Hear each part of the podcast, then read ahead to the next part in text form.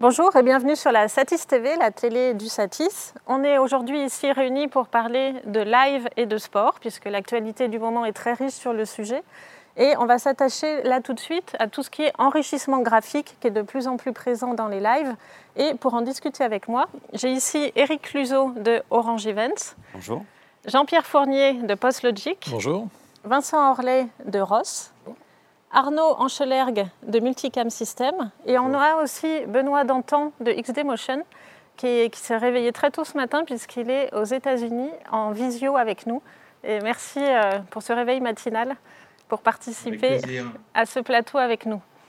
Donc, on, le voit, en fait, les lives sont de plus en plus riches graphiquement, ce qui apporte beaucoup d'informations, beaucoup de, peut-être d'excitation aussi pour le spectateur. Alors, une question pour toi, Eric. Quelle est la finalité, en fait euh, Pourquoi est-ce qu'on fait ça aujourd'hui?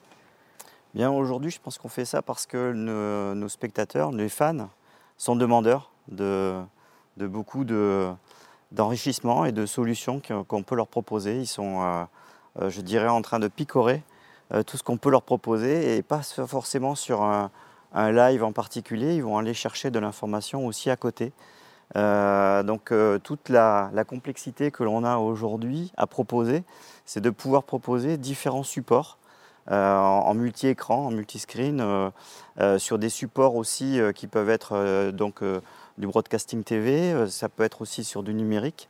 et ça peut être aussi donc sur d'autres supports que l'on peut imaginer. on a de très beaux exemples qui se font sur des, sur des supports Twitch par exemple avec des commentateurs qui sont juste derrière.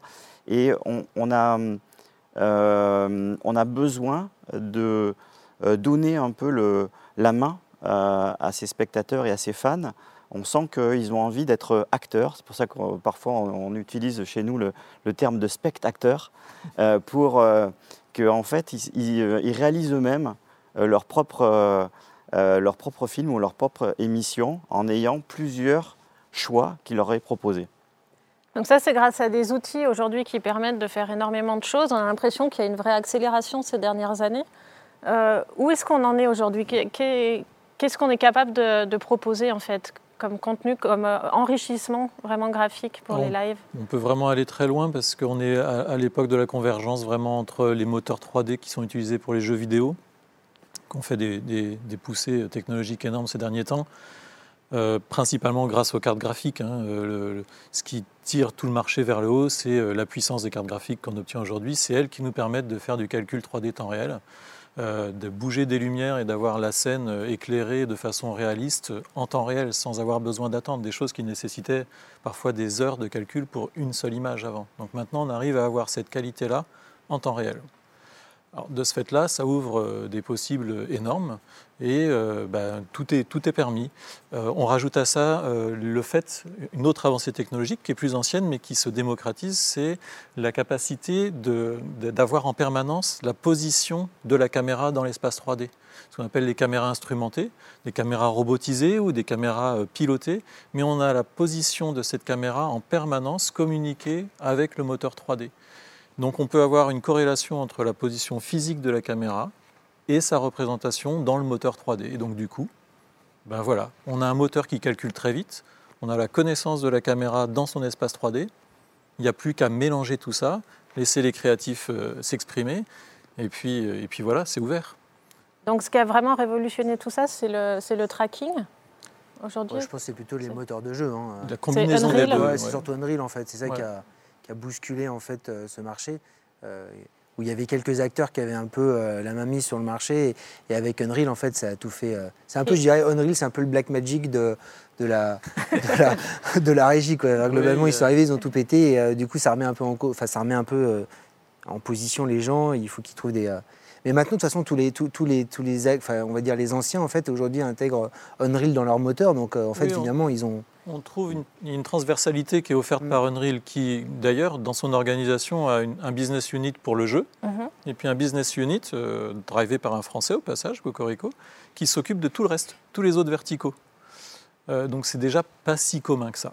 Alors il n'y a pas que Unreal sur le marché, mais c'est certainement l'acteur qui est le plus disruptif aujourd'hui et qui fait, par son modèle économique, puisque chacun peut essayer le moteur gratuitement et l'utiliser gratuitement et ne devoir des royalties que quand il y a une rémunération en face. Donc c'est un modèle économique assez qui permet en tout cas de faire des essais et notamment en cette période de Covid, combiné aussi aux écrans LED, hein, qui, est la, troisième brique pour moi, donc le moteur, la captation avec la, communication mm. et les écrans qui permettent d'imaginer des scénarios très différents. On va peut-être en parler tout à l'heure, mais là on est plus sur le jeu, sur, le, sport, mais il y a tout ce qu'on appelle la production 3D euh, en fait, où plutôt que d'aller euh, en plein milieu du désert pour tourner, on va tourner dans un plateau télé, on va amener du sable sur le plateau, mais le reste, ça va être des écrans euh, LED et on va simuler l'univers. On a l'impression aujourd'hui qu'un petit peu tous les mondes de la production qui, qui, qui étaient quand même assez séparés jusqu'à présent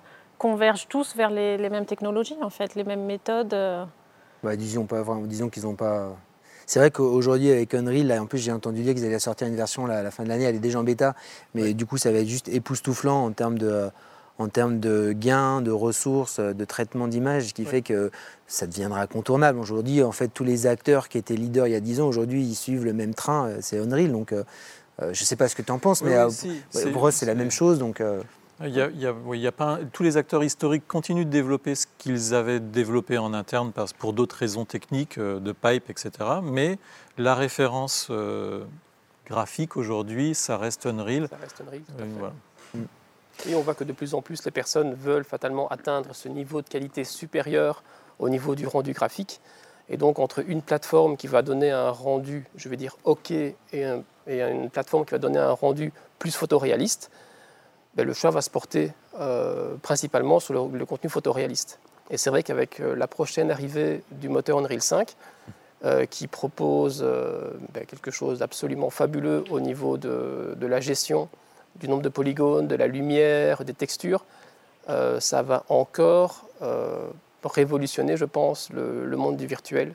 et tout le monde attend ça avec, avec impatience, moi le premier d'ailleurs. Et les mondes virtuels et réels se mélangent de plus en plus. Oui. Peut-être aussi pour satisfaire une audience qui, a grandi avec des jeux vidéo. C'est ça. Et puis, on, effectivement, on a cette, cette audience euh, et l'ensemble des, grands médias aujourd'hui essayent d'aller la capter parce euh, il y a besoin de rajeunir. Hein. Euh, on sait que cette audience, forcément, elle est jeune en majorité. Euh, je ne voudrais pas quand même euh, classer tout de suite, mais donc c'est voilà, c'est quand même une majorité euh, jeune qui a une autre façon de, de, voir les choses, et je le disais tout à l'heure. Donc, et puis aussi, j'aime bien le terme de disruptif. Hein. on, cherche toujours l'originalité, la créativité est là aussi. et c'est aussi, ce qui, est, ce qui est très important, c'est un peu notre parallèle chez nous, chez Orange Event, c'est de pouvoir euh, aujourd'hui, voir ce qui est proposé sur le marché, euh, ça touche finalement, euh, ça peut toucher tous les événements, tous les secteurs, et quel que soit le niveau d'événement. on n'est pas sur le, niveau haut de l'événementiel. On le, réalise, nous, avec notre, notre filiale Globcast sur des, niveaux très hauts, mais aussi, on peut aussi avoir des moyens, avec des moyens assez légers, euh, avoir un, organiser un événement avec euh, de l'enrichissement de l'image, de la réalité augmentée, de la réalité virtuelle, et puis mêler tout ça, on parle beaucoup de réalité mixte, euh, on peut avoir des moyens très légers pour réaliser son, son événement et, enrichir déjà son émission ou son, son plateau sport, son, son plateau événement corporate ou, ou institutionnel ou autre. Voilà. Peut-être qu'on devrait regarder, je crois que c'est une vidéo. Voilà, c'est ce que j'allais. Euh, c'est ça, je, je, prenais par exemple sur des illustrations euh, où là, c'est carrément euh, la technologie qui peut même influencer euh, euh, un type de compétition comme la gamification où globalement en fait la compétition sportive va, se faire autour. La, la, vidéo de, Multicam System. Ouais, c'est surtout les, les, 30 premières secondes qui sont intéressantes. Après les autres, euh, si vous me laissez la possibilité, je ferai un petit peu de promo hein, tant qu'à faire. Hein, on est là pour ça. Mais vous voyez, ouais, ça c'est un peu le type d'exercice où on va à la fois récupérer les informations de tracking des caméras, les positions des joueurs, et à partir de là, on va pouvoir raconter une histoire, rajouter des éléments visuels qui vont... Voilà, après, ça, c'est à, l'organisateur de déterminer voilà, à quel moment il met tel et tel effet. Mais voilà, c'est une façon peut-être euh, d'attirer un public plus jeune, comme tu le disais tout à l'heure. Euh, ça peut aussi. Euh, alors là, l'histoire des cartes, on voyait à un moment donné le cercle avec la carte qui tournait. Bah, du coup, ça peut être. pour ce type de compétition, c'est carrément les joueurs qui vont jouer tiens, je vais jouer telle carte. C'est-à-dire que pendant, sur trois coups, je vais pouvoir te laminer. et donc, ils parient là-dessus. Donc, c'est que ça, ça transforme. On n'est pas dans une compétition classique de 6-1, 6-2, 6-3. Bref, c'est vraiment les joueurs qui joue euh, à un jeu et en fait euh, tout ce qui va être effet visuel derrière, euh, bah, c'est ça va venir renforcer en fait ce qu'ils veulent raconter comme histoire. Et après, effectivement, on a les mêmes technos derrière, c'est-à-dire du tracking de caméra, des choses comme ça. Donc c'est vrai que ça, ça, demande quand même des moyens un peu lourds. Donc laisser penser qu'il faut des moyens légers et que ça peut fonctionner, c'est pas c'est pas simple quand même. Hein, comme il y a quand même des technologies qui sont en jeu qui sont à la fois euh, onéreuses. Euh, il y a aussi des compétences techniques qui sont euh, trouver des gens d'Unreal, intégration 3D, compagnie. Donc tout de suite quand on va dans cette direction-là, ça apporte un vrai plus, mais ça a des conséquences en termes d'organisation et de production qui ne sont pas sans conséquences quand même. Hein. C'est important ce que tu dis. Ça, ça, ça fait le lien avec l'importance de, du côté éditorial et du côté scénarisation, puisqu'à partir du moment où on commence à, à euh, se poser la question d'enrichir. Euh, il, faut scénariser tout ça, il faut bien le travailler. C'est ce qui fait euh, vraiment la force de l'enrichissement. Parce que, avoir les moyens techniques, c'est bien, mais la scénarisation et l'éditorialisation qui se fait avant, c'est ça qui va mettre en valeur la technologie. Si la techno est au service de l'éditorial, alors ça apporte quelque chose. Si c'est techno pour techno, il y a un côté fun, sympa, nouveau au début. Mais euh, c'est un peu comme quand on faisait des logos 3D au départ, euh, il, y a, 30 ans. Bon, voilà. Finalement, le logo, il est en 3D, mais et, et puis quoi? Euh, par contre, euh, on le voit, nous, sur des, partenaires, on travaille beaucoup avec euh, la chaîne L'équipe, par exemple, où euh, ils ont une représentation 3D des actions phares d'un match. Je crois qu'on a une vidéo d'ailleurs. Oui, tout à fait. Si on peut passer la vidéo de, de post en même temps. Ça permet en fait vraiment aux journalistes de venir appuyer la réflexion. Donc c'est plus uniquement pour faire joli, mais c'est pour aller, oui, voilà, compléter, enrichir un discours. Donc là, il y a plusieurs exemples, mais voilà. Donc là, on est plus dans l'illustration, mais ça permet euh, de, parler de certains. Donc là, c'est plus du studio virtuel entre guillemets classique. Voilà, des, résultats, euh, des, explications techniques euh, avec pour attirer l'attention sur des points particuliers. C'est une manière aussi d'impliquer et puis d'attirer une population plus jeune qui est plus habituée à ce genre d'image. Euh, donc là, c'est un autre exemple où là, on mélange les, euh, murs de LED euh, voilà, avec les, les, caméras 3D traquées. Ça, c'est un exemple où on a une caméra traquée qui survole un stade et on arrive à rajouter des éléments 3D par-dessus. Ça, c'était pour la finale de la Coupe de France. et, puis, et puis voilà, ça, c'est l'exemple dont je parlais tout à l'heure. Donc ça, la scène, elle est recréée en moins d'une demi-heure après l'action réelle. Et ça va permettre au journaliste, euh, finalement, le, match est à peine terminé, qu'il est capable de se promener en 3D, choisir son angle de caméra, choisir de, les points d'attention qu'il souhaite mettre en relief. Et c'est une approche assez différente de passer juste le replay. Euh, parce que bah voilà, on focalise l'attention euh, du téléspectateur sur quelque chose qu'il n'aurait pas pu voir autrement parce que la représentation est différente, parce qu'on va changer l'angle de caméra pour qu'il s'adapte à ce que l'éditorial veut mettre en avant. Et, quand on parle justement d'axe de, caméra, ça me fait penser à Benoît qui est habitué au, mouvement de caméra de grande ampleur euh, sur, euh, sur câble, euh, etc. Benoît, du coup, la, clé pour tout ça, c'est le, le tracking? Voilà, donc en fait, au niveau des outils que nous proposons au niveau de XDMotion, effectivement, on va vouloir travailler en multidimension à différentes échelles. Euh, vous avez un exemple précis sur le plateau actuellement. Le robot que nous fournissons est un robot 6 axes qui euh, a la capacité d'être traqué euh, avec un protocole FreeD qui peut rentrer dans n'importe quel support Engine 3D de chez Unreal. Mais en fait, pour globaliser un petit peu le, travail qu'on essaie de réaliser, l'idée c'est d'avoir des outils qui ont effectivement ce tracking qui peut être soit visuel, soit mécanique. C'est important de préciser parce qu'au niveau des échelles et des captations, on ne va pas avoir la possibilité, euh, par exemple, sur un hélicoptère, euh, de pouvoir avoir un tracking visuel facile.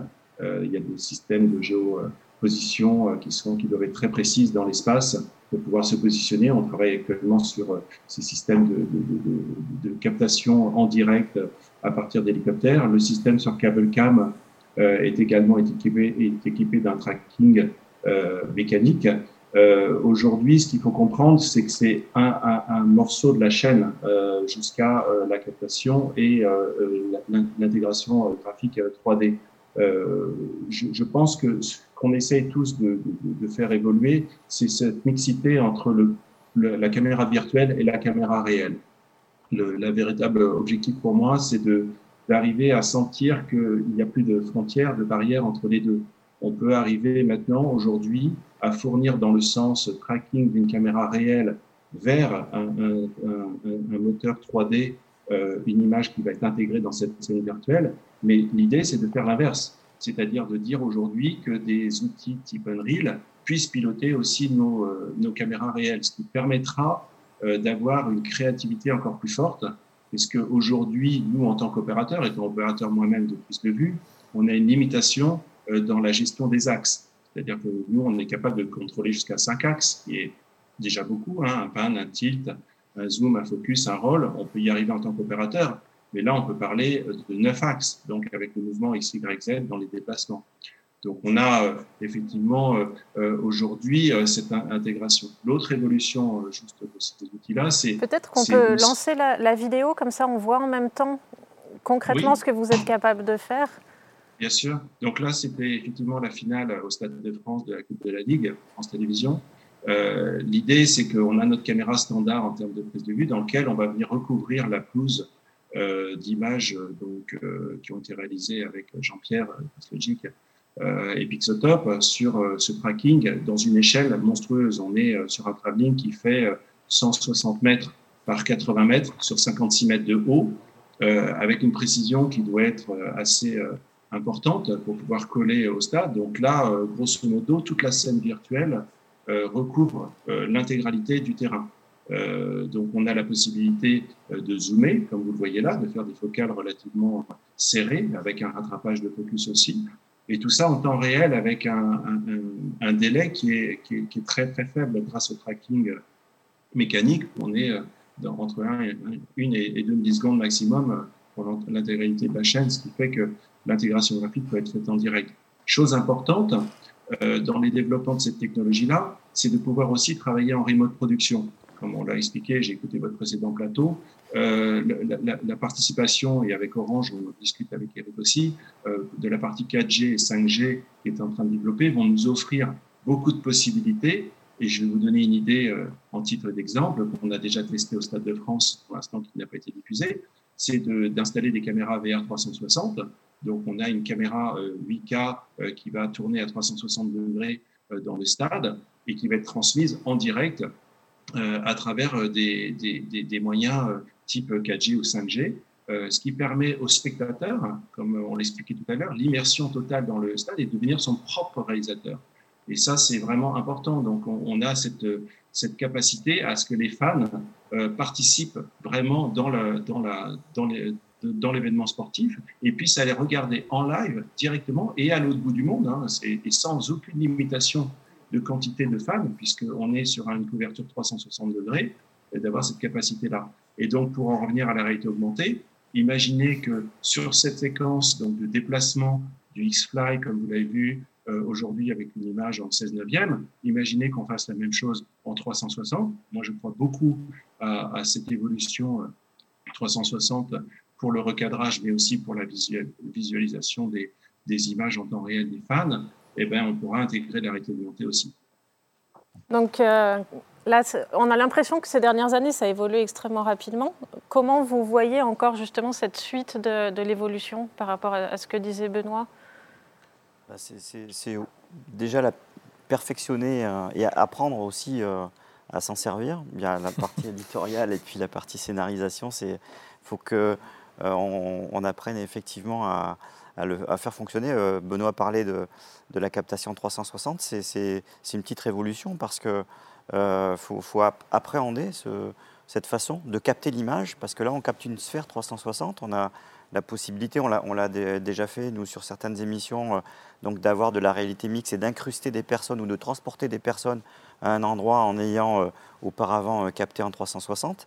Et quand on capte en 360, c'est l'animateur devient, devient en fait le guide hein, des, spectateurs qui vont devenir acteurs et qui vont eux-mêmes se promener euh, dans la sphère 360 par rapport à ce que va dire l'animateur, ou pas forcément, ils vont eux-mêmes choisir leur angle de vue. Alors ce que disait Benoît, c'est on, a fait, euh, on a fait cette expérience avec Canal qui, retransmettait le match, mais qui en même temps proposait dans son application MyCanal le mode expert, trois caméras 360 que l'on avait installées au bord du terrain à l'Orange Vélodrome, et les, les spectateurs pouvaient être acteurs et choisir eux-mêmes les quatre flux 360 qui leur étaient proposés. On a fait la, le, même test là pour le Paris FL Jumping. On s'est mis sur les, sur les supports des obstacles et on va pouvoir proposer des images 360 euh, avec des angles de vue complètement différents et au plus près de l'action.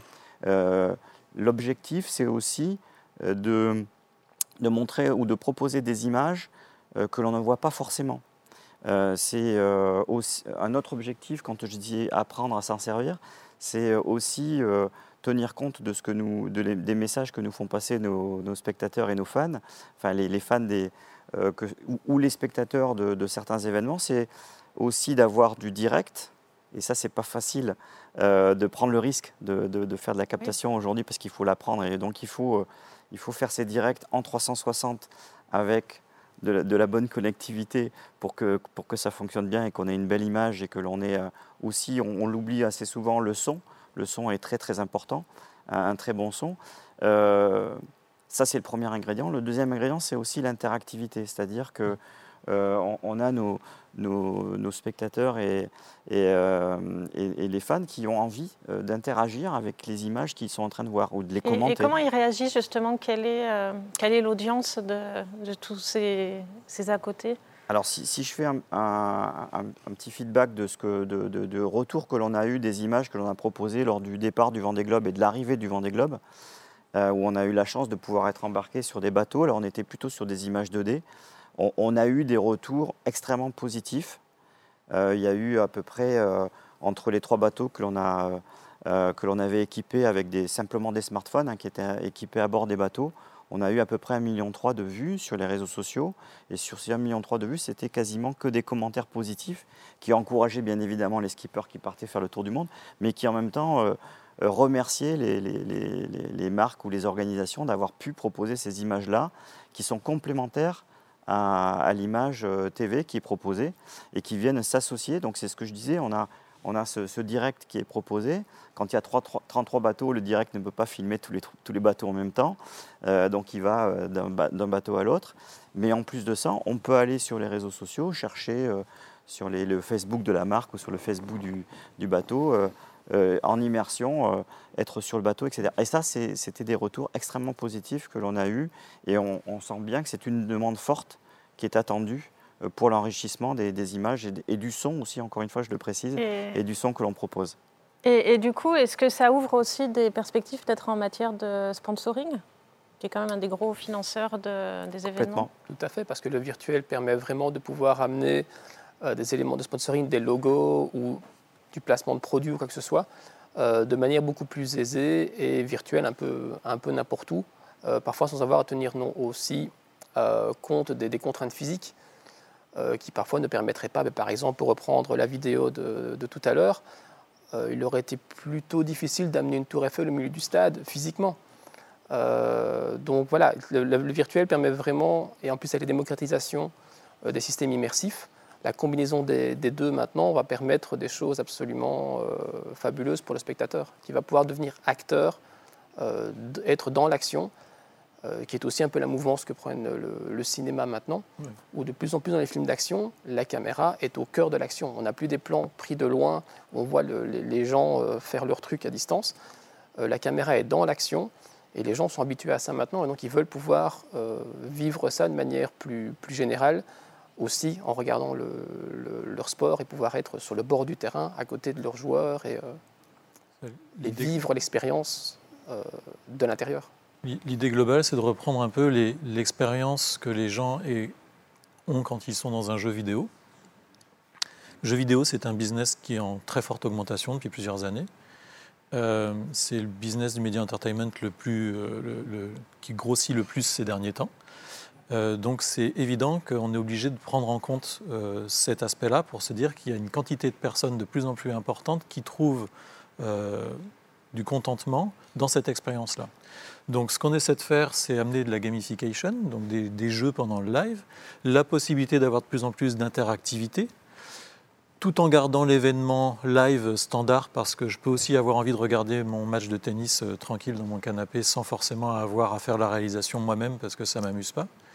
Et puis il va y avoir l'autre pendant, qui est peut-être encore plus pour du long terme, mais qui est dans la tête assez présente de certaines personnes, c'est d'amener à l'inverse, dans mon univers de jeu, dans mon univers, virtuel, d'amener des événements live. Donc il y a déjà eu des premières expériences avec des concerts dans des plateformes de jeux, des, des, euh, expériences de cinéma, un peu là c'est la, semaine du cinéma, on peut avoir cette même semaine du cinéma, mais dans mon expérience, dans mon univers virtuel, amener les événements réels dans mes expériences virtuelles. Pour simplement laisser euh, au spectateur le choix de son univers préféré de consultation de l'événement. Donc si on revient sur le sport, le sport est un, élément très intéressant parce que le sport, c'est l'instantanéité et c'est l'incertitude. Donc c'est ce qui va permettre de fédérer un nombre de personnes important à venir regarder au même moment quelque chose qui, se déroule. Parce que euh, bah, regarder un, un match de foot euh, en replay, c'est pas le même sel que de le regarder en live. Euh, alors que regarder une série télé juste quand elle sort ou une semaine après qu'elle soit sortie, oui, c'est vrai, j'ai pas le bonheur de pouvoir raconter la fin aux collègues ou aux copains avant qu'ils aient pu l'avoir, de les spoiler, mais au final, l'expérience va être quand même la même. Euh, pour le, sport, on a ce, côté incertitude là qui fait que si on n'est pas là où on, devant, au moment où on est, on ne peut pas avoir ces frissons-là. Mais ce qu'on veut proposer, c'est au spectateur de choisir la manière dont il va vivre ce frisson. Est-ce qu'il va le vivre de façon un peu passive? Est-ce qu'il va le vivre de façon interactive? Ou est-ce qu'on va venir lui amener dans son univers 3D Où là, c'est une autre forme d'interactivité. C'est lui, dans son univers 3D, qui va choisir un peu sa manière de regarder. Et je pense une que ça, c'est. d'ailleurs qui est plus sur euh, le e-sport. Quelqu'un nous demande de ce sport qui est vraiment dédié aux amateurs de jeux vidéo en particulier. Est-ce que du coup le, live qu'on leur propose est encore plus enrichi avec euh, tout, tout, cet univers? Ouais, alors moi, là, la question au début, c'était plutôt euh, euh, savoir comment nous, on va comment nous, on allait évoluer en fait, ou comment le marché allait évoluer. Hein. c'est sûr que c'est difficile de répondre à cette question, sauf si on s'appelle Nostradamus, mais, mais ce qu'on peut observer, en tout cas, c'est la démocratisation. Tout à l'heure, tu disais, ouais, c'est pas cher, c'est simple et compagnie. Bon, je reste un peu, on se rend compte quand même que c'est un peu complexe et que les technologies en jeu, elles sont, à la fois difficile à maîtriser et euh, il y a quand même des compétences. Et, c'est de voir, je m'interroge en fait sur la façon dont en fait on va réussir à industrialiser des process. C'est sûr que là, sur les, les, mondes virtuels qu'on voit là dans les vidéos qu'on a pu observer, où on voit des décors, là on voit Monaco, Paris, mmh. donc tout ça, ce sont des décors euh, soit qui sont reconstitués, soit vous, on récupère, il y a des marketplaces. Donc moi, je me, je, me demande en fait, et c'est l'intérêt d'Unreal, c'est qu'il y a beaucoup de connaissances et de, de créa qui se partagent, euh, et l'évolution et, et, on va dire l'industrialisation ou l'utilisation massive de ce type de technologie euh, ne pourra se faire que si à un moment donné on a accès à, une quantité de création qu'on peut réutiliser facilement. Toi, par exemple, je ne sais pas combien de temps ça vous a pris aujourd'hui de faire euh, la 3D là, de, ce qui est présenté sur le, stade. Là. Benoît peut nous répondre aussi là-dessus? Benoît? Benoît? En l'occurrence. Oui, tout à fait. Sur cet événement-là, euh, en fait, alors le positionnement du X-Ray 3D, pour nous, c'est on-off, c'est-à-dire que nous, on récupère le FreeD euh, seulement.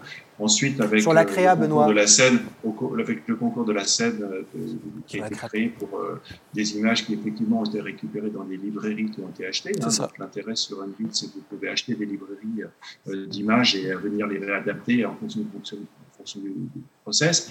Il faut bien comprendre, c'est que Unreal n'a pas été développé à l'origine pour faire du live. Donc nous, on utilise avec euh, Pixotop et PostLogic, donc cette solution euh, qui nous permet de faire cette couche euh, beaucoup plus facile et intuitive dans l'utilisation. Et cette capacité-là permet de faire des modifications en temps réel. Donc la mise à l'échelle, la colorimétrie, les, les, mises en lumière, etc., sont quasi instantanées. on a vraiment très peu de temps par rapport à ça. Donc effectivement, il y a, y a, quand même un travail d'adaptation, de création et qui doit représenter, Jean-Pierre devra le confirmer, environ une journée ou deux de, travail par rapport à ça, pour cette scène-là spécifiquement. Après, une fois que la scène est créée et sa modification et l'intégration, c'est quasiment en temps réel. On va très vite. Je voudrais aussi quand même rebondir sur, ce que disait Arnaud tout à l'heure et sur la complexité de tout ça. Euh, comme je l'expliquais, Unreal euh, n'est pas un outil de live et de direct immédiat. C'est des choses sur lesquelles il travaille, mais c'est pour ça que d'autres acteurs sont en train de faire cette couche supplémentaire pour aller plus vite sur le, sur le fonctionnement live. Euh, il faut aujourd'hui que la simplification au niveau des compétences euh, soit faite par aussi le soft, qui va permettre d'utiliser beaucoup plus facilement cet outil. Euh, là, on a, nous, fait des tests avec des opérateurs robots qui sont capables de déclencher des chaînes des scènes pardon, 3D euh, euh, directement sur euh, des, fonctionnements d'automatisation, comme on en parlait tout à l'heure. Donc, moi, ce qui me perturbe le plus dans toute cette configuration de tournage, c'est le câblage. C'est-à-dire qu'aujourd'hui, la, mise en, place d'un fonctionnement, et on parlait de BR360 ou de, scènes de réalité augmentée, il faut que la partie euh, intégration sur site soit la plus simple et plug and play possible. Ça, c'est ce qui est source de problèmes, de compétences manquantes, etc. Donc, il faut qu'on puisse avoir des outils qui soient tout en un, le, plus possible, et que les opérateurs soient à l'aise avec les interfaces au niveau euh, intuitif. Donc euh, voilà, donc je pense qu'il y, y, a effectivement encore du travail, du chemin à couvrir à ce niveau-là, mais c'est véritablement une voie qui est en train de se mettre en place et tous les acteurs sont en train de se, se, décider sur euh, euh, des formes de protocoles. On a tous euh, des protocoles à, à, mettre en place ensemble. Et du coup, il y a de nouveaux métiers J'ai juste pas compris. C'est grosso modo deux à trois jours. Deux, à trois jours Donc en fait, mais du coup, les, vous avez acheté des paysages qui étaient déjà tout faits C'est ça. C'est effectivement ce que Benoît précisait, c'est que ce qui est intéressant dans ce qui se joue en ce moment, c'est que plusieurs mondes se mélangent et euh, ça permet de, raccourcir énormément le temps de création. Euh, et donc on trouve facilement aujourd'hui euh, dans des bibliothèques payantes des villes modélisées, mhm. Paris, Monaco, New York, et donc on a pu prendre une base de données existante, voilà Paris, base de données Monaco, les, acheter, les amener euh, euh, graphiquement dans un univers, euh, les ajuster, et c'est là où c'est intéressant, et c'est là où Pixotop prend du sens dans cette application-là, c'est que ça a pu être affiné on-set avec la demande du réalisateur. Au final, Bon, comme souvent ça arrive, le brief était très court et puis bah, tout a été changé au bord du terrain. et en une demi-heure, il a fallu répondre à plus comme ça, moins comme ça, plus à, plus à gauche, plus gros, plus petit, plus vert, plus jaune, plus d'eau et euh, une demi-heure après si c'est pas fait. Et, ça, on le fait en live en fait. Et donc Pixotop permet de faire ça. C'est sa surcouche de manipulation sur le moteur Unreal qui permet de faire ça facilement. Et, pendant ce temps-là, les essais de cadrage sont faits. Au préalable, il a fallu euh, faire en sorte que quand la caméra euh, vole, eh bien, la caméra de synthèse vole de façon similaire. En gros, on reproduit l'univers réel, on le reproduit en 3D ça, c'est le fameux dont parlait Benoît. C'est ça, voilà. Donc le FreeD, c'est le protocole qui permet de recevoir en permanence en temps réel les coordonnées de la caméra. Ces coordonnées sont envoyées en temps réel au moteur 3D qui les reçoit. Et la caméra de synthèse du moteur 3D est esclave de ces coordonnées-là et donc elle reproduit à l'identique ce qui se passe dans le monde réel. Est-ce que les compétences et les métiers évoluent du coup? Oui, alors c'est des compétences. Euh, c'est une vraie question parce que là où c'est compliqué, c'est que l'univers de la 3D n'est pas habitué culturellement à être aux ordres d'un réalisateur qui lui-même n'est pas habitué culturellement à imaginer que sa demande puisse euh, être exécutée autrement que instantanément. Euh, donc, euh, bah, c'est deux univers. Euh, voilà. Mais c'est très intéressant. Alors, donc nous, PostLogic, notre métier là-dedans, c'est d'être la courroie de transmission de ces, de ces univers-là, qui ne sont pas faits pour se parler au départ. Et nous, on est au milieu.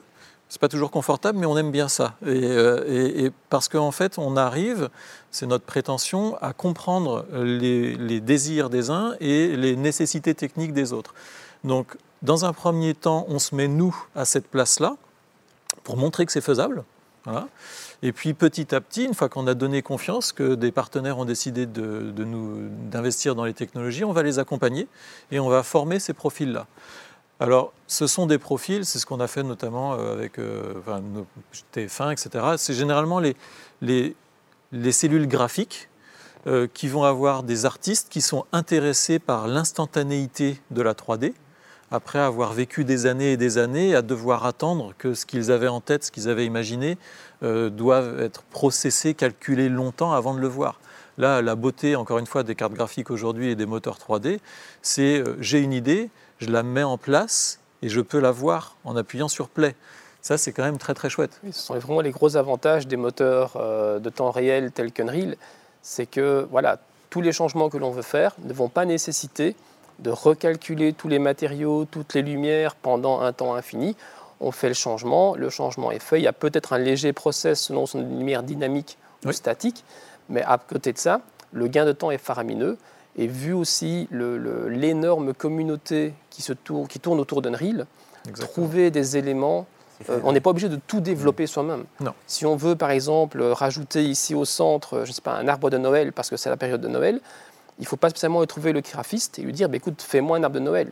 Il va, aller sur, euh, il va aller en ligne sur le marketplace Unreal par exemple, il va chercher euh, arbre de Noël, il va en trouver 50, ça va lui coûter 5 à 50 euros peut-être, et dans les 5 minutes, il a son arbre de Noël qui est là, qui est prêt. C'est ça, en fait qui est intéressant. Je, reprends la question que tu avais posée au début qui était euh, c'est quoi la manière dont ça peut évoluer? Ce qui est intéressant, c'est l'industrialisation euh, de, la robotisation. C'est ce que disait Benoît, c'est ce que nous on fait aussi. C'est-à-dire qu'on on fait un peu la même chose que Benoît, c'est-à-dire on développe des. Alors, c'est pas les mêmes types de robots, mais ça sert à des usages un peu différents. Mais c'est d'être capable de virtualiser les caméras dans l'environnement 3D, donc d'être capable de fournir ces informations. Euh, et ça, c'est très important. Et ça, il faut le faire de manière la plus simple possible. Et c'est vrai que le protocole FreeD a simplifié, en fait, la, on va dire, la communication entre ces mondes-là.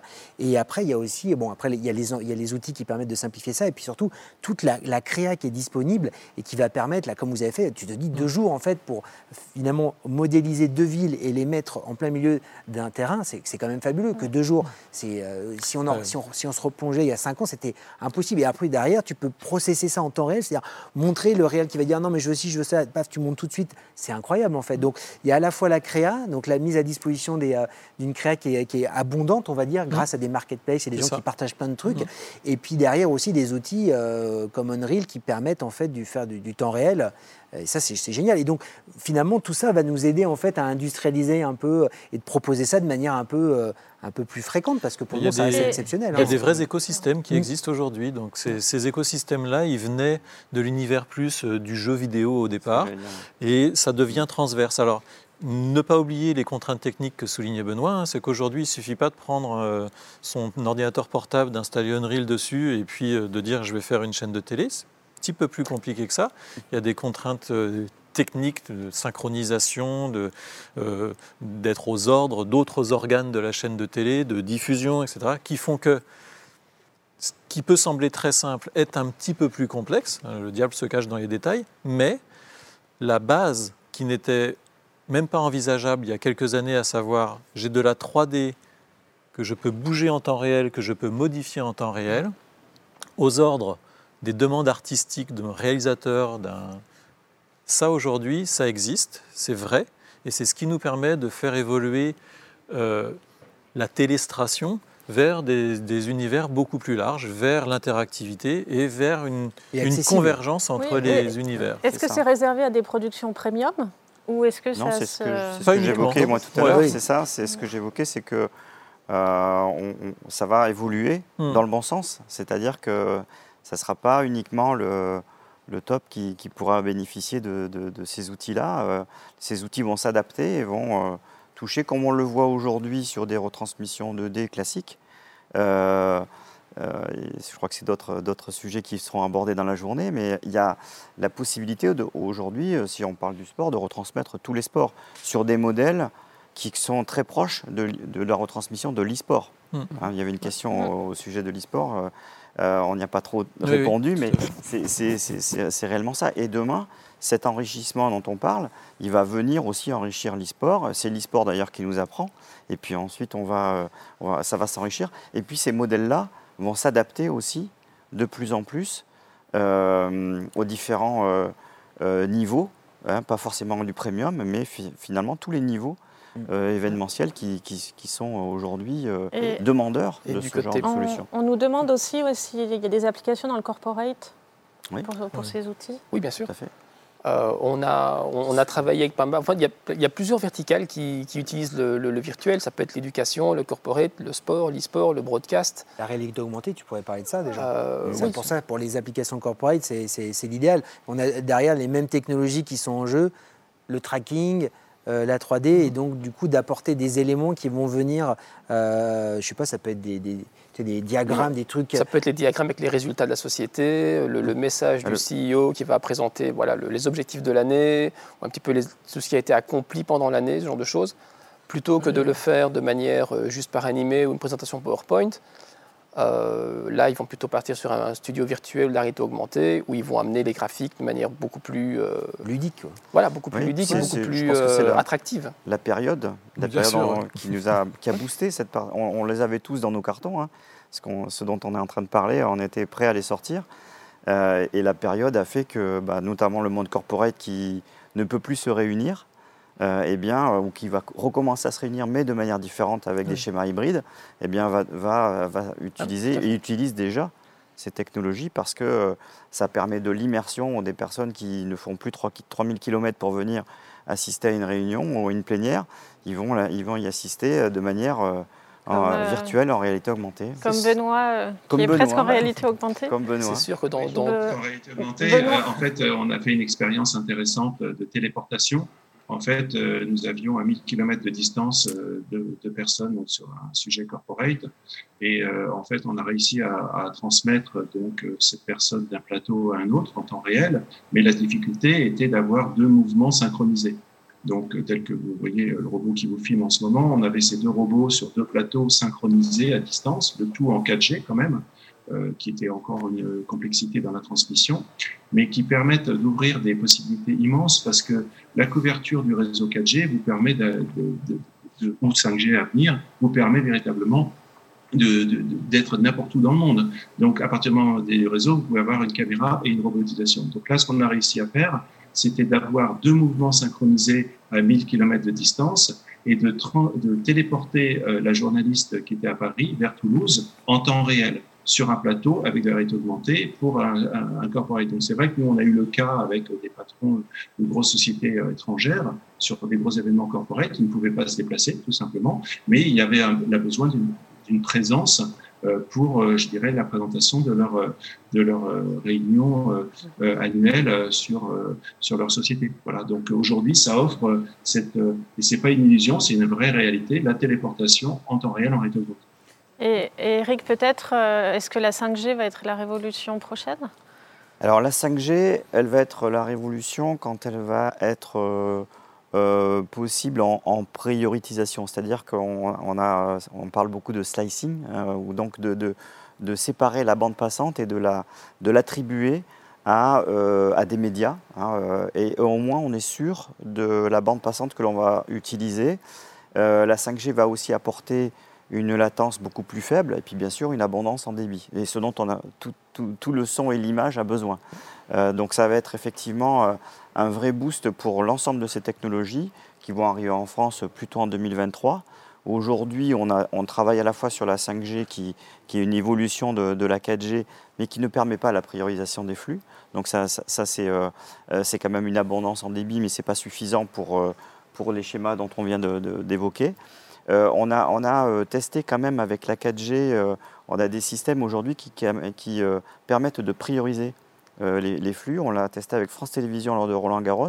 Et c'est comme cela qu'ils ont pu faire euh, pour les finales femmes et finales hommes euh, de la réalité augmentée telle qu'on a pu le voir au Stade de France, avec les, joueurs et les joueuses qui étaient présentés en réalité augmentée, en ayant priorisé la, bande 4G pour l'émission de France Télévisions. C'est la, problématique, Benoît en parlait, c'est la, connectivité 4G et 5G. elle apporte beaucoup de débit, la 5G va apporter beaucoup de débit, une faible latence. Euh, ce qui est beaucoup attendu, c'est d'être sûr d'avoir cette, hmm. euh, cette, bande passante et cette latence à l'instant où on fait le direct, où on fait la retransmission. Et est-ce qu'il y a des. Peut-être une autre question pour Benoît. Est-ce qu'il y a des sports qui s'y prêtent plus que d'autres? Euh, je dirais qu'aujourd'hui, le sport, là, je couvre les Jeux Olympiques là, depuis de nombreuses années, de nombreux événements. Je dirais que les Jeux Olympiques ont beaucoup apporté sur l'événement et on se rend compte que sur la couverture des JO, l'immersion et la proximité des sportifs, c'est la demande la plus forte. Mm. C'est-à-dire qu'en fait, le spectateur a besoin de sentir euh, la douleur d'un sportif quand il, euh, il, va, il, va, il va arriver sur sa ligne d'arrivée et d'être avec lui, de l'accompagner, et c'est l'émotion. Donc aujourd'hui, le, le, challenge, c'est de transmettre cette émotion la plus forte. Donc tous les sports euh, retransmis, et je pense que là, il y a pratiquement pas, je vois pas vraiment de, sports qui ont plus d'avantages par rapport à d'autres. C'est vrai quand on fait Usain Bolt sur l'arrivée du 100 mètres, euh, on est avec lui, avec la caméra Sorail sur le côté, à 3 mètres de lui, on a cette sensation. En fait, on n'a même pas besoin de rajouter de réalité augmentée dans ce cas-là, parce qu'on est véritablement, et c'est le danger aussi de, mélanger le virtuel avec le réel dans le sport. Il ne faut pas que ça vienne casser cette, impression de difficulté ou de, gagne que, qu'un sportif va engendrer dans son, effort.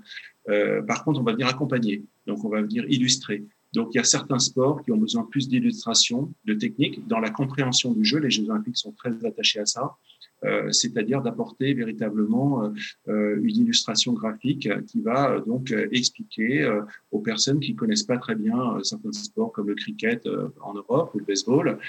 ces moyens-là vont vraiment s'y prêter beaucoup plus facilement pour nous qui sommes plutôt sur d'autres types de sports.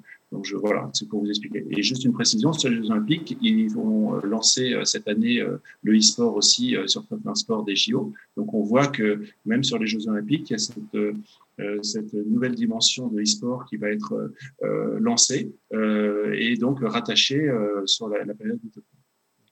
Et on a une question aussi qui ne concerne pas les, les, compétitions sportives, mais plus les plateaux qu'il va y avoir autour. Est-ce qu'aujourd'hui les murs LED remplacent les fonds verts? Ah, ça c'est super de, On va pouvoir en parler un peu, c'est cool. Hein. Hein, c'est un peu la mouvance du moment. Le, la, la, grosse différence, enfin, l'avantage du mur LED, c'est qu'on n'a pas ce problème d'incrustation. Il faut supprimer le fond vert, on va perdre les détails dans les cheveux ou avoir des reflets verts un peu partout. Donc on va avoir une image qui va être plus propre au niveau de la découpe, puisqu'il n'y a pas de découpe. Euh, par contre, à côté de ça, c'est un sacré budget. Parce que les écrans LED sont loin d'être bon marché. Euh, il en faut qu'il y ait un pitch, donc l'espace entre les différents pixels qui soit les plus rapprochés possible pour éviter les effets de moirée, ce genre de choses dans l'écran. Euh, donc ça reste quand même quelque chose qui est un peu plus premium à l'heure actuelle. Je ne doute pas que dans les années à venir, les prix vont certainement euh, diminuer. Je ne sais, pas si les prix vont diminuer, mais le pitch va diminuer, donc du coup ça va résoudre des problèmes techniques qu'on observe aujourd'hui. Probablement. C'est que là, je vois, quand on fait des démos, quand on, fait des, quand on répond à des, questions de, de, clients à l'heure actuelle euh, chez Ross pour notre solution voyageur, euh, énormément de, de, démos se font autour de, euh, des écrans LED. Où on fait une démo qui va être basée sur le studio virtuel à réalité augmentée traditionnel, mais les questions viennent toujours Ah, est-ce que vous faites aussi ceci? Comment ça se passe? Quelles sont les différences? Quels sont les avantages, les inconvénients? Donc il y a vraiment un intérêt énorme autour de ce monde-là à l'heure actuelle, principalement boosté par euh, ce fameux, cette fameuse euh, série de Disney, Le Mandalorien. Hmm. Et donc fatalement, tout le monde a vu le, making-of de cette série avec ces, immenses écrans LED euh, autour. Mais là, quand tu, quand tu parles de projet sur lequel vous travaillez, on est plutôt sur des plateaux télé et pas vraiment sur des plateaux immersifs pour faire de la, du cinéma. Il y a deux univers. il y a deux, c'est vrai qu'il y, a deux univers, et tu traites pas le problème. Et, qui la technologie est la même. Enfin, la technologie est la même, ouais, tu n'as pas les mêmes contraintes. C'est pas les mêmes traitements. Quand tu filmes euh, un, un Mandalorian, quand tu vois le mur, en fait, le mec, il est à 10 mètres du mur et toi, tu es à 10 mètres du gars. Donc, toutes les problématiques que tu évoques, je te dis ça parce que nous, on est vraiment à fond sur le sujet en ce moment, mais euh, j'en profite pour, euh, pour passer le truc. Euh, on est en train de travailler sur des plateaux immersifs, bref. Euh, mais globalement, en fait, là aujourd'hui, si tu veux faire des économies d'échelle, tu es obligé de réduire la taille des murs, donc es obligé de, tu peux pas te permettre d'avoir un truc gigantesque. Donc si tu, si tu fermes, bah, il faut que tu, tu vas te rapprocher, donc les gens vont être proches du mur, toi tu vas être proche de la personne, et donc là, du coup, tu vas récupérer des problématiques que tu n'as pas sur des tournages Mandalorian et que tu vas voir sur des plateaux D. Donc c'est des problématiques qui sont complètement différentes. Qui modifient la narration? et qui, alors, qui, alors non, pas qui modifient la narration, enfin ça c'est plutôt le mur de LED qui va modifier la narration. Mais on peut effectivement, euh, on peut se dire, bah, qu'est-ce que c'est quoi la différence entre un mur vert sur lequel après on va mettre un décor et le, fait de, de, de, travailler directement sur un mur. C'est ce que disait Stéphane, je crois, dans un interview récent qu'il a eu sur une chaîne, là, où il dit bah, c'est juste la différence, c'est que les gens, ils sont là et ils voient ce qui se passe autour d'eux. Tu n'es pas dans un truc vert où tu es complètement. En plus, je, je, un peu angoissant et puis, à mon avis, je pense que c'est un peu excitant. et donc, du coup, tu, c'est pas du tout la même chose. Donc là, c'est beaucoup plus immersif à la fois parce que la qualité de l'incrustation sera meilleure et derrière aussi pour la personne qui est sur place. C'est-à-dire que là, elle voit dans quel univers elle est. Et donc ça, ça change tout en fait. Bon, après, ça pose d'autres problématiques parce que derrière, il y a la commutation, il y a plein de problématiques techniques en dehors du mur qui font que, euh, bon, est-ce qu'au final, d'avoir un mur euh, vert où il n'y a rien qui bouge, c'est peut-être moins angoissant qu'avoir un mur qui bouge tout le temps parce que si vous faites de la parallaxe et du tracking, c'est d'autres problématiques. Donc, et, ça, aujourd'hui, en fait, il y a un gros intérêt qui est lié effectivement à cette, à cette actualité liée à Mandalorian, mais au final, il y a, il y a plein de problématiques derrière euh, qui vont faire que, bah, ça se trouve, en fait, cette technologie, ça sert à rien. Bah, on a l'impression qu'on est dans une, période de transition. Oui. Et, malheureusement, on arrive au bout. Alors, je veux bien te laisser le mot. Il y a, juste deux, choses à segmenter là-dessus. Il y a tout le traitement, ce qu'on appelle virtual production pour le cinéma, etc. Et les plateaux télé. Euh, le mur d'écran dans le plateau télé, c'est déjà une réalité depuis plusieurs années. La majorité des plateaux télé euh, des chaînes premium ont toutes des grands murs d'écran. Donc maintenant, ce qu'on amène, c'est être capable de projeter dans ce mur d'écran de la perspective et de pouvoir étendre ce mur d'écran, faire en sorte que ce mur d'écran n'ait plus réellement de limite, ce qu'on appelle de l'extended set, pouvoir étendre en haut, en bas, à gauche, sur les côtés, au sol, voilà. créer de l'image plus grande, donner l'impression que le plateau est infini. Donc le mur d'écran LED dans le broadcast, c'est déjà une réalité. Dans la virtual production, ça reste premium pour les très grosses mhm. productions, mais il faut savoir qu'il y a déjà des clips un clip, le budget d'un tournage de clip aujourd'hui, ce n'est pas les plus gros budgets. Il y a plusieurs clips euh, qui ont été tournés en France, sur des, avec des sociétés françaises, sur euh, des espaces mur LED, euh, avec un moteur 3D. Donc c'est une économie qui va se trouver, un modèle économique qui est en train de se mettre en place. Ça ne va pas s'arrêter. Et le mur LED, c'est la troisième pierre angulaire, je dirais, la carte graphique, mmh. le mur LED et les caméras traquées. Voilà, c'est ça qui fait la révolution. J'ai un bel exemple. Très bien. Un, bel exemple, ça tombe bien, puisqu'aujourd'hui, à 18h30, euh, sur l'application euh, Orange Immersive Now, qui est une application Player 360, euh, on va ouvrir à 18h30. Il y a déjà des, supports qui existent déjà sur, ce, sur ce Player 360. Le concert de Jean-Louis Aubert, qui a été fait en studio sur mur LED, justement. Et, et, là, il était vraiment sur un modèle, on va dire, presque hologrammique. Euh, euh, captation en 360 faite en 11K.